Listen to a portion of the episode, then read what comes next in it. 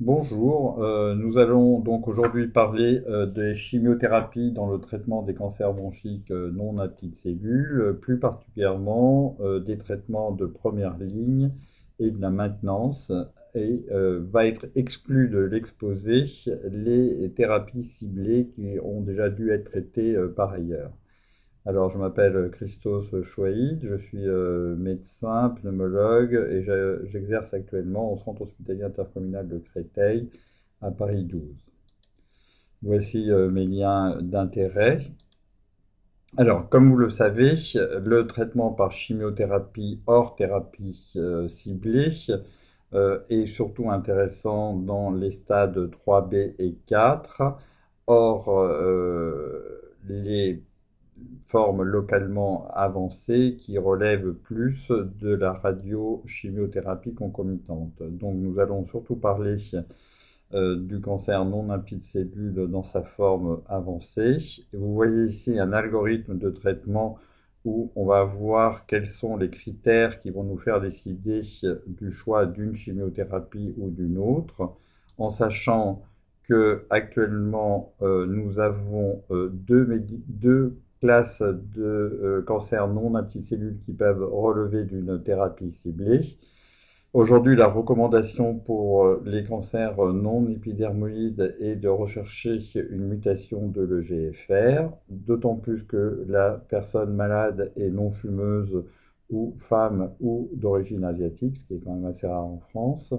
Lorsque ces, les patients sont mutés sur euh, euh, le GFR, ils peuvent bénéficier dès la première ligne d'un traitement par gefitinib ou erlotinib. Euh, ces thérapies ciblées sont, comme je vous l'ai dit en début d'exposé, exclues de ce topo. En seconde ligne, nous avons également pour les patients qui présentent une translocation ALK, euh, la possibilité de les faire bénéficier d'une thérapie ciblée, le chrysotinib.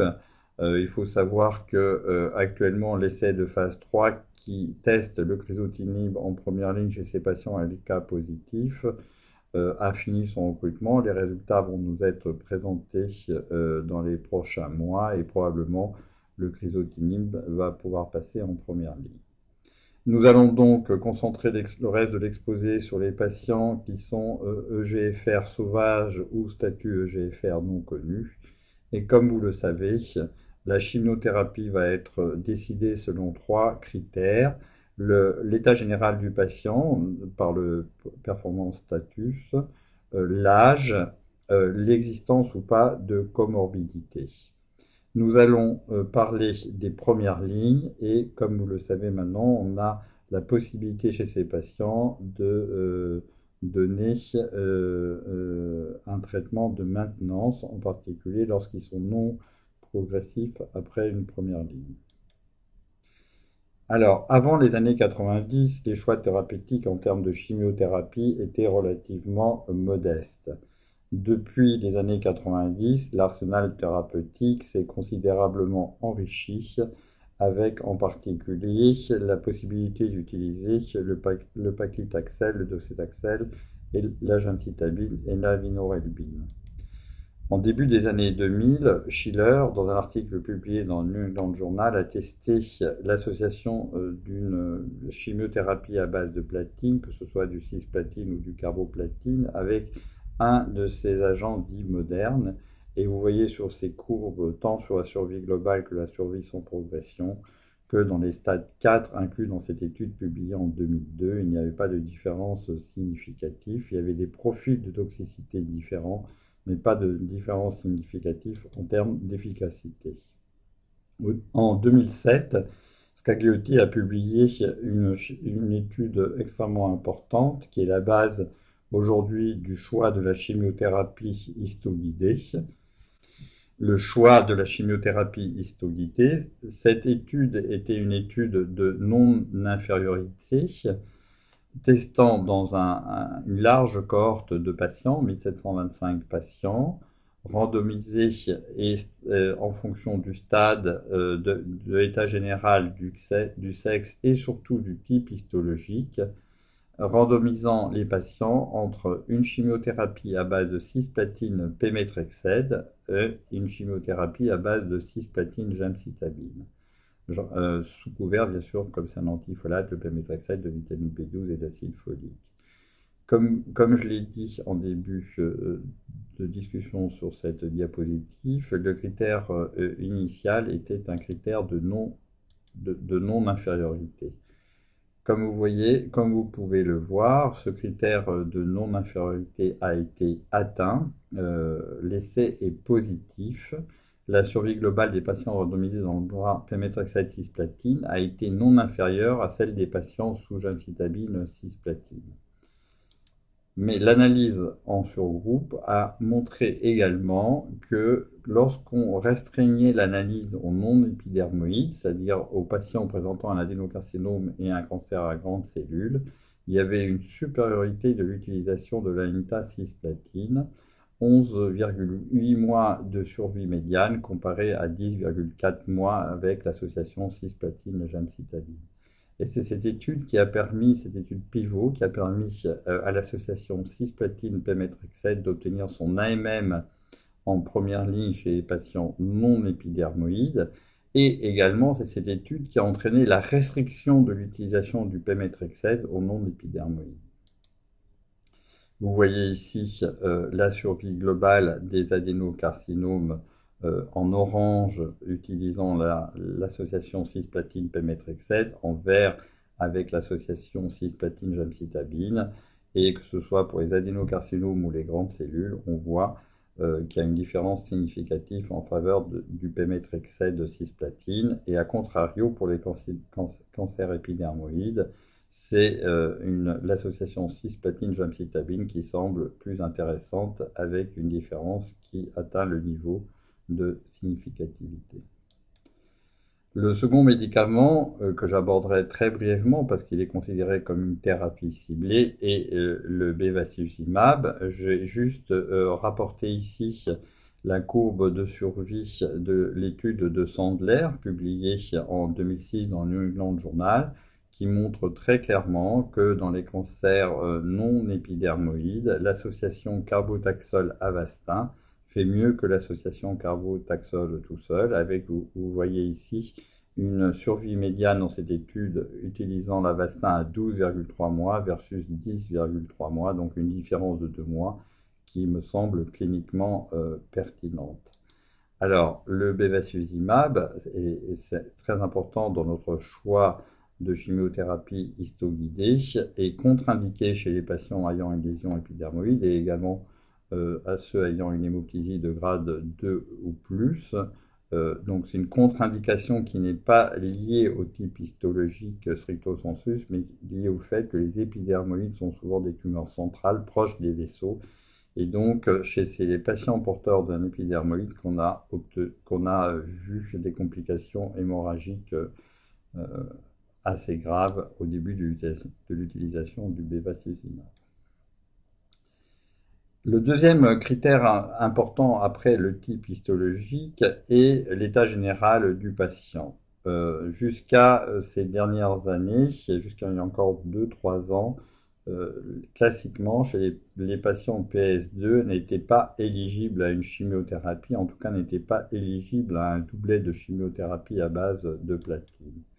Et puis on nous a présenté cette étude de euh, Boom, qui une étude euh, présentée euh, à l'ASCO, qui a inclus des patients euh, PS2 en testant deux types de chimiothérapie, pemetrexed dans un bras versus carboplatine permetrexed dans un autre bras, 102 patients d'un côté, 103 de l'autre côté, des patients qui étaient plutôt jeunes, avec un âge médian de 65 ans, euh, mais avec des maladies bien sûr plutôt évoluées, une perte de poids assez importante pour euh, la grande majorité euh, d'entre eux, avant tout des adénocarcinomes. L'étude avait commencé avant la restriction du pemetrexed aux épidermoïdes et donc il y avait un tout petit peu d'épidermoïdes.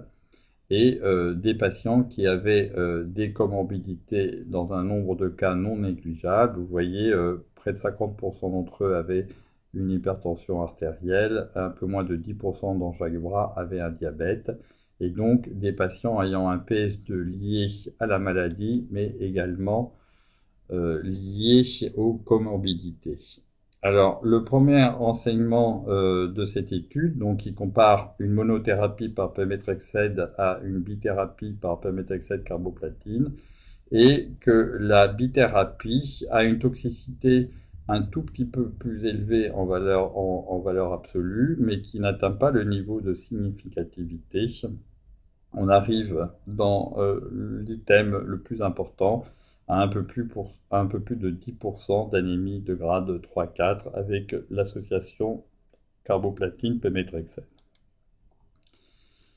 On s'aperçoit également ici que le nombre de patients ayant eu, euh, après la première ligne, un accès à la seconde ligne est tout à fait euh, superposable entre les deux bras, en sachant qu'un euh, nombre non négligeable de patients ayant été traités par monothérapie ont bénéficié ensuite d'une bithérapie à base de platine. Les résultats en termes d'efficacité, comme vous pouvez le voir là, sur ce graphique, sont aussi bien pour la survie sans progression que pour la survie globale très en faveur de l'utilisation d'un doublet à base de carboplatine pour ces patients PS2.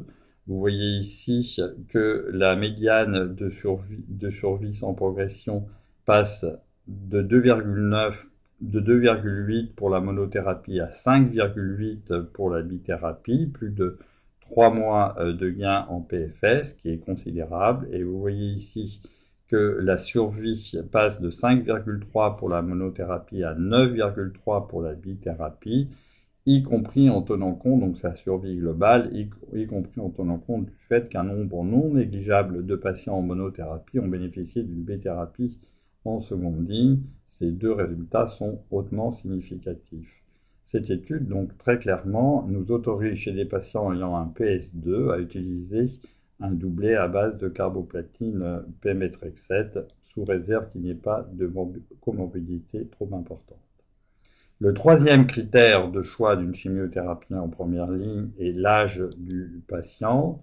Comme vous le savez, euh, on, sait maintenant qu'en faisant des évaluations gériatriques standardisées, on a la possibilité de classer les personnes âgées entre euh, une classe de patients indépendants qui doivent être traités comme les patients plus jeunes une classe de patients dépendants qui ont quelques comorbidités, mais sans syndrome gériatrique, une altération modérée des scores d'ADL et d'IADL qui mesurent l'autonomie. Et pour ces patients dépendants, il convient d'adapter euh, les doses et le traitement. Et puis, la troisième catégorie de personnes sont les patients fragiles qui ont alors là une dépendance fonctionnelle réelle et ou des comorbidités sévères et ou un syndrome gériatrique avec une atteinte du MMS en particulier. Et là, il semblerait que les soins de support soient la meilleure option pour ces patients. Les premières études ayant concerné le sujet âgé ont surtout porté sur l'intérêt de monothérapie, monothérapie euh, comparée à meilleurs soins de support, monothérapie comparée entre elles, et euh, puis, puis ensuite des associations de bithérapie, mais sans celle de platine. Vous voyez ici les taux de réponse qui sont en général extrêmement modestes, inférieurs à 15% dans la plupart des cas, et les survies médianes euh, qui sont un peu hétérogènes, mais qui en définitive sont entre 6 et 8 mois dans la plupart des cas. La seule étude euh, ayant montré une supériorité réelle est l'étude d'Elvis, qui est l'étude pivot de traitement des personnes âgées, qui a montré très clairement que euh, la vinorelbine faisait mieux que les soins de support, avec un P hautement significatif. Euh, vous voyez ici l'âge médian des patients au début des études consacrées aux personnes âgées, 74 ans, avec euh, des écarts types assez importants, mais vous voyez que dans l'étude de, de, Miles, euh, l'âge d'inclusion était quand même relativement bas, puisqu'on a des personnes âgées de 63 ans dans la borne inférieure. Dans les autres études, le critère d'inclusion inférieur était plutôt 70 ans.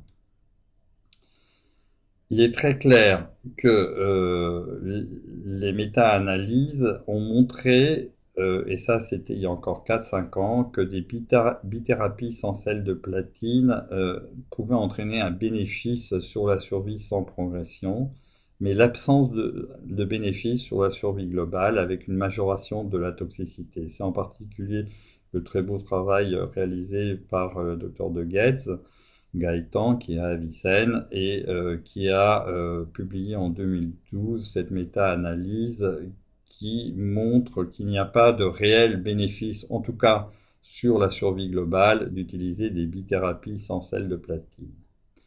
Ce qui a changé euh, la prise en charge au niveau national et international euh, du traitement par chimiothérapie des personnes âgées est la très belle étude euh, d'Elisabeth Quoi, qui a inclus des patients ayant un cancer bronchique non à petites cellules de stade 3-4, âgés de plus de 70 ans, et vous voyez qu'on pouvait aller jusqu'à 89 ans, 451 patients de, PS, de, de performance status de 0 à 2, stratifiés par centre, par, par type de PS, par âge, moins de 80 ans et plus de 80 ans, par stade. L'objectif principal était la survie globale. Et cette étude randomisait ces personnes âgées entre euh, une chimiothérapie associant carboplatine avec un AUC6 et Taxol avec une dose Sandra J1, J8, J15, 4 cycles versus en fonction du choix du centre, une monothérapie par vinorelbine à une dose habituelle, 30 mg mm2, ou gemcitabine à une dose là encore usuelle, J1, G8, 5 cycles. Tous les patients en progression euh, devaient recevoir de l'erlotinib. Vous voyez euh, peut-être pas tout à fait euh, de manière très claire sur cette diapo qui reprend le tableau publié dans, dans Lancet de l'essai en 2011, les caractéristiques de ces patients. Les deux bras étaient euh, parfaitement équilibrés entre eux et vous voyez ici les résultats en termes de euh, survie sans progression et de survie globale. En rouge, euh, les résultats de, euh, de la, du doublet associant carboplatine taxol. Très clairement, l'étude est en faveur du doublet avec un hasard ratio à 0,64 et à de l'ordre de 0,50 respectivement la survie sans progression et la survie globale avec des différences hautement significatives. Vous avez sur cette diapositive le profil de toxicité euh, de manière euh, attendue. Il existe quand même une toxicité beaucoup plus importante euh, du bras bithérapie avec, près de, avec plus de 50% de neutropénie, près de 10% de neutropénie fébrile dans ce bras doublet, un nombre de thrombopénies qui n'est pas négligeable et euh, un nombre également euh, significatif de décès précoces et de décès toxiques dans cette population très fragilisée. Néanmoins, on voit bien que malgré ces décès précoces et ces décès euh, toxiques, globalement, la population cette population âgée tire un bénéfice de la bithérapie ce bénéfice semble se retrouver dans la plupart euh, des sous-groupes, que ce soit pour euh, les patients ayant un PSA2, les patients ayant plus de 80 ans. Euh, il, ne semble pas y avoir de différence significative en fonction du type histologique, de la perte de poids et de l'altération fonctionnelle ou cognitive des patients. Et donc, euh, cette étude, euh, publiée fin 2011, a euh, transformé un peu les recommandations de la prise en charge des personnes âgées, en particulier pour ceux qui sont en très bon état général. La recommandation actuellement d'utiliser une bithérapie à base de platine, en particulier de carboplatine. La deuxième étude euh, extrêmement intéressante, là encore française, présentée il y a quelques semaines à Sydney au Congrès international euh, de prise en charge du cancer du poumon, euh, vient et l'étude ESOGIA du GFPC, qui ne testait pas un type de chimiothérapie, mais qui évaluait l'intérêt d'une évaluation gériatrique. Les personnes âgées de plus de 70 ans avec un performance statut de 0, 1 ou 2 était randomisé entre une prise en charge euh, habituelle sur l'état général et l'âge. En fonction de l'âge et de l'état général, ils étaient stratifiés selon l'histologie pour recevoir, lorsqu'ils étaient en très bon état général, une bithérapie à base de carboplatine pémétrexède pour les non-épidermoïdes, de carboplatine gemcitabine pour les épidermoïdes. Lorsqu'ils étaient plus âgés et ou ayant un état général plus altéré, ils recevaient une monothérapie par de cet accès. Ce bras de référence était comparé à un bras expérimental où l'allocation du traitement était basée sur les résultats de l'évaluation gériatrique standardisée. Vous voyez ici que lorsque l'évaluation gériatrique standardisée était euh, normale, les patients recevaient en fonction de l'histologie une bithérapie identique à celle du bras contrôle. Lorsque l'évaluation gériatrique était anormale, les patients bénéficiaient d'une évaluation gériatrique plus approfondie et étaient classés en deux groupes. Un groupe vulnérable qui recevait une monothérapie et un groupe de patients fragiles qui recevaient des meilleurs soins de support. Comme vous voyez, ce bras expérimental testait donc la pertinence de classer les patients en trois groupes selon euh, les standards de Balducci. Et l'originalité de cette étude, c'était que dans le groupe expérimental, une portion de patients pouvait ne pas recevoir de traitement actif. Vous voyez ici les résultats qui nous ont été présentés à Sydney. Il n'y a pas de différence sur le critère principal qui était le temps jusqu'à échec avec euh, euh, une valeur de 3,2 pour le bras de référence, de 3,2 exactement la même pour le bras expérimental. Et il n'y avait pas non plus de différence sur la survie globale euh, avec le même nombre de temps passé dans les deux groupes. Alors ce qui est intéressant néanmoins, c'est que cette, très clairement euh, ce temps avant échec et cette survie médiane est très différente en fonction des groupes. Vous voyez ici que dans le bras expérimental, 50 patients n'ont pas été traités, ce qui représentait 21% de l'effectif, et ces 50 euh, patients ont respectivement un temps avant échec de 1,3 mois et de 2,9 mois en termes de survie, euh, hautement significativement différent des patients traités par une bithérapie. Vous voyez ici les, euh, les temps de survie globale de chacun des sous-groupes. Après une première ligne, euh, pour optimiser la prise en charge des cancers bronchiques avancés, nous avons maintenant la possibilité de, pour ceux en, particulier qui ne progressent pas, de réaliser euh, une maintenance. Alors le principe de la maintenance, je vous rappelle, il est, il est résumé dans cette diapositive. Nous avons ici les cancers bronchiques non avancés, une, quatre cycles de chimiothérapie à base de platine, ça concerne essentiellement les patients donc plutôt en bon état général et jeunes. Nous avons encore peu de données sur, sur les personnes ayant un PS2 ou les personnes âgées. Lorsque les patients sont en réponse ou en stabilisation et euh, qu'il n'y a pas de toxicité résiduelle trop importante, la plupart les essais ont randomiser les patients entre un traitement par maintenance versus une observation ou un traitement par euh, euh, observation. Lorsqu'ils ont progressé, les patients étaient éligibles à une deuxième ligne. Voici le schéma général des essais euh, de maintenance. Alors, nous avons aujourd'hui à notre disposition un certain nombre d'essais de maintenance utilisant différentes techniques et différents produits. Vous voyez ici le water plot de euh, ces essais. Euh, globalement, dans cette euh, méta-analyse publiée en 2012, toutes globalement, on a un bénéfice de la maintenance avec un hasard ratio à 0,86, c'est-à-dire sur la survie, un, bénéfice de réduction de la, du risque de décès de 14%. Nous avons deux types de maintenance qui, est possible, comme vous le savez. La maintenance de continuation qui consiste à poursuivre après cures le produit associé au platine ou au carboplatine.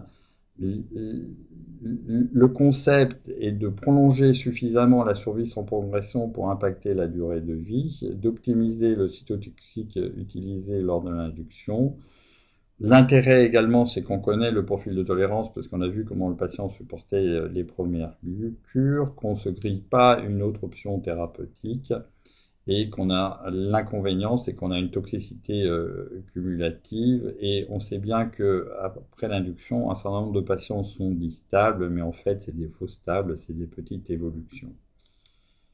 Alors, l'essai euh, le plus pertinent euh, aujourd'hui dans notre pratique clinique est l'essai Paramount, qui a été publié dans ses différents aspects. Je vous montre ici l'intérêt de la survie.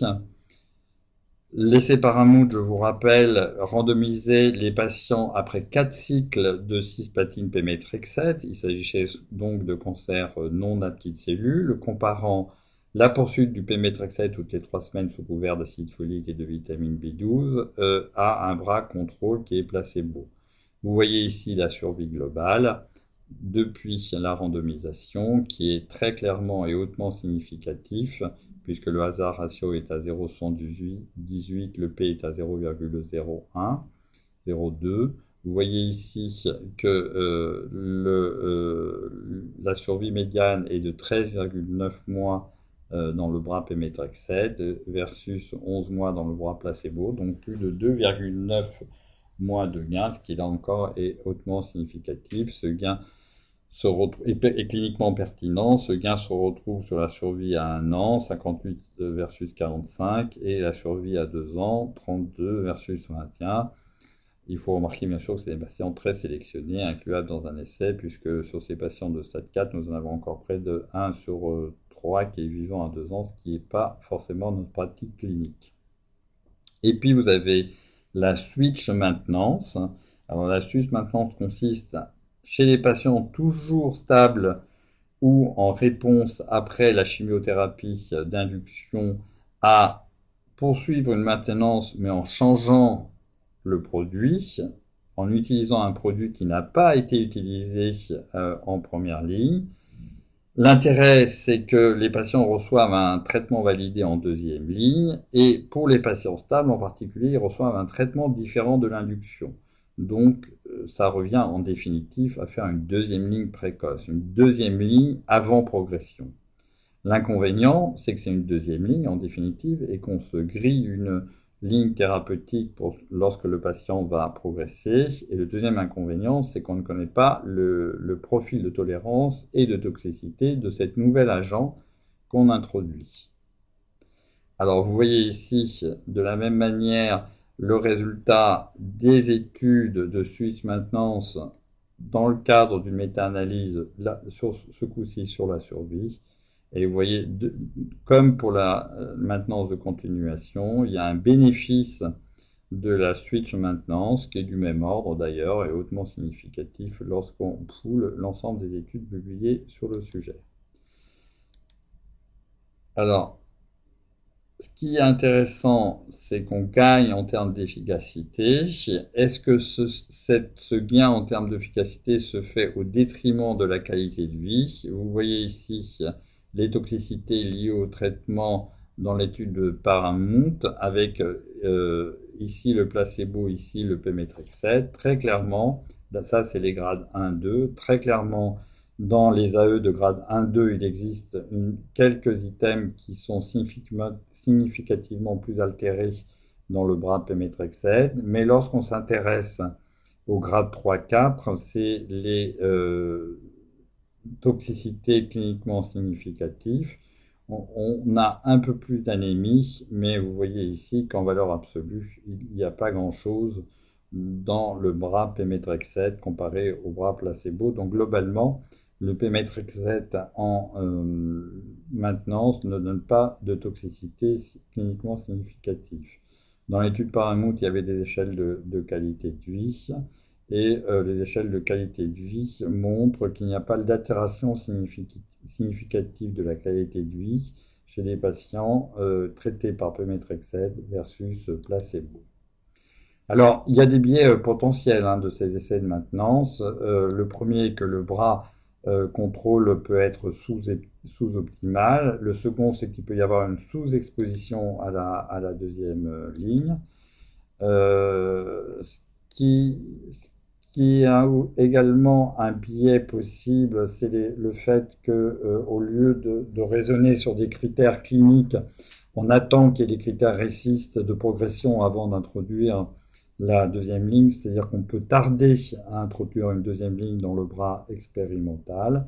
Le rythme de l'évaluation est extrêmement important. Il est toutes les six semaines, supérieur à celui parfois de, la pratique euh, clinique. Et pour certains, le traitement d'induction chez les patients répondeurs est trop court, puisque vous savez que la plupart des études ont utilisé une induction euh, limité à 4 cycles, alors que certains préconisent euh, une chimiothérapie d'induction chez les répondeurs de 6 cycles. Euh, l'autre signe de préoccupation est la toxicité lorsque lorsqu'on on, donne 6 cycles de chimiothérapie et la pratique clinique montre très clairement que chez les patients qui ont 6 cycles de chimiothérapie, euh, on a une toxicité qui est quand même plus importante du cinquième et du sixième cycle. C'est le rationnel pour limiter l'induction euh, à quatre cycles. Les autres euh, interrogations sur la maintenance sont l'impact sur la qualité de vie des patients. On en a déjà un peu parlé. L'impact des toxicités de grade 3-4 est faible, mais il existe des toxicités 1-2 qui, sur le long terme, peuvent gêner les patients. L'impact sur l'administration des lignes ultérieures d'une maintenance, on a des études maintenant qui montrent qu'il ne semble pas y avoir de réel impact, en tout cas en termes d'efficacité. Et la grande interrogation aujourd'hui est est-ce que euh, tous les patients qui sont stables ou répondeurs après une induction à base de cisplatine pemetrexed euh, doivent et peuvent bénéficier d'un traitement de maintenance? Vous voyez ici euh, une étude qui montre, ça c'est l'étude Paramount, qui s'intéresse à l'accès après la maintenance à un traitement de seconde ligne. Et vous voyez ici le bras Pemetrexed, ici le bras placebo. Il n'existe pas de différence significative. 64% des patients qui ont eu du Pemetrexed accèdent à un traitement post-maintenance. 72% des patients bras avant de placebo, ce n'est pas significatif, accèdent à un traitement post-maintenance. Vous voyez ici également l'analyse de l'étude de Maurice Perrol sur l'efficacité du Pemetrexed en deuxième ligne en fonction d'une maintenance préalable ou d'une simple observation. Ici, on compare le bras gemcitabine versus observation. Les patients ont eu euh, un accès qui est équivalent et il n'y a pas de différence en termes d'efficacité du Pemetrexed euh, donné en seconde ligne. Même conclusion pour euh, les patients du groupe erlotinib où il n'y a pas de différence en termes d'efficacité du Pemetrexed. Donc on peut penser que l'efficacité du Pemetrexed en seconde ligne reste la même après une maintenance et c'est quelque chose d'extrêmement euh, important. La dernière question, donc, c'est quel, est-ce que tous les patients peuvent bénéficier euh, d'une maintenance? Vous voyez ici les analyses par sous-groupe en fonction du, stade, 3B versus 4, en fonction de la réponse, en fonction de l'état général, en fonction euh, du statut euh, tabagique, de l'âge et du type histologique, en sachant qu'on est limité, c'est l'étude Paramount, on est limité au non épidermoïde. Vous voyez que globalement, même si le nombre d'effectifs ne veut pas toujours d'être à gauche de la ligne du 1, globalement, tous les sous-groupes semblent tirer euh, bénéfice d'une maintenance. Alors, pour conclure, comment choisir un traitement de maintenance? Il y a des critères qui sont liés très clairement à la maladie, à l'histologie, on l'a vu, à la cinétique de prolifération, au type de métastase, au volume tumoral et aux symptômes. Il y a des critères qui sont liés, vous voyez ici l'état général, l'impact du, de l'état général sur le bénéfice de survie pour les traitements de maintenance. Très clairement, lorsqu'on regarde les hasards ratios sur la survie, nous avons, euh, ça c'est l'étude par exemple du GFPC, ici vous avez l'étude Paramount, nous avons des hasards ratios pour la maintenance de continuation qui sont beaucoup plus favorables lorsqu'on a un PS0 et un PS1 par rapport au PS2. De la même manière, pour la chimiothérapie de switch maintenance, nous avons pour les PS2 des hasards ratios beaucoup moins bons que pour le PS 0 ou 1.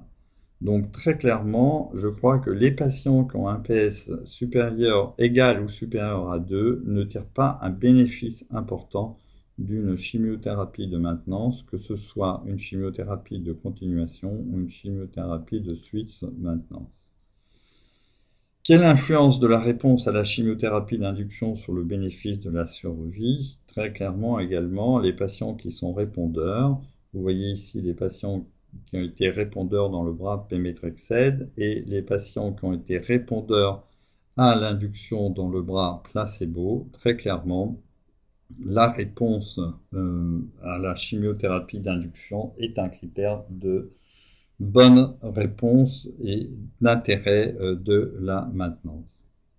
Pour la switch maintenance, donc qui correspond à une deuxième ligne précoce, je vous montre les résultats ici de l'essai Saturne qui testait l'intérêt de l'erlotinib chez les patients euh, ayant eu une induction à base de cis-platine. Et vous voyez que euh, le bénéfice de cette suite maintenance, le bénéfice réel de cette suite maintenance, donc de cette deuxième ligne précoce en définitif, est surtout vrai sur les patients ayant une maladie stable, euh, où on a ici une différence significative en termes de survie sans progression alors que chez les patients ayant une réponse complète ou une réponse euh, partielle, euh, il n'y a pas de bénéfice d'une switch maintenance sur la survie globale. Pour conclure, quelles sont les options que nous avons aujourd'hui pour la maintenance? Ben, En fonction de l'histologie, les options sont plus ou moins limitées. Pour les épidermoïdes, il n'y a qu'une seule étude qui permet d'utiliser l'erlotinib et, comme je viens de vous le montrer sur la diapositive suivante, l'erlotinib uniquement lorsqu'on a une maladie stable après une chimiothérapie d'induction. En revanche, sur les non-épidermoïdes, nous avons plusieurs possibilités. L'erlotinib chez les patients ayant une maladie stable, le Pemetrexed qui peut être utilisé soit en continuation si vous avez fait une chimiothérapie à type de cisplatine Pemetrexed en induction, mais également en switch maintenance si la chimiothérapie pour une raison X ou Y n'a pas utilisé du Pemetrexed en première ligne, ce qui est également extrêmement intéressant. Le bevacizumab, qui est une thérapie ciblée euh, dans l'essai pivot que je vous ai montré, doit être continué jusqu'à progression. Et puis, comme vous le savez, nous avons actuellement l'essai Avaperl qui vient d'être publié et qui, sur le plan clinique, donne une tendance cliniquement pertinente à augmenter la survie et significativement pour la survie sans progression. Mais l'association euh, bevacizumab pemetrexed en maintenance reste pour l'instant hors AMM en France, même si les études publiées euh, valident son utilisation.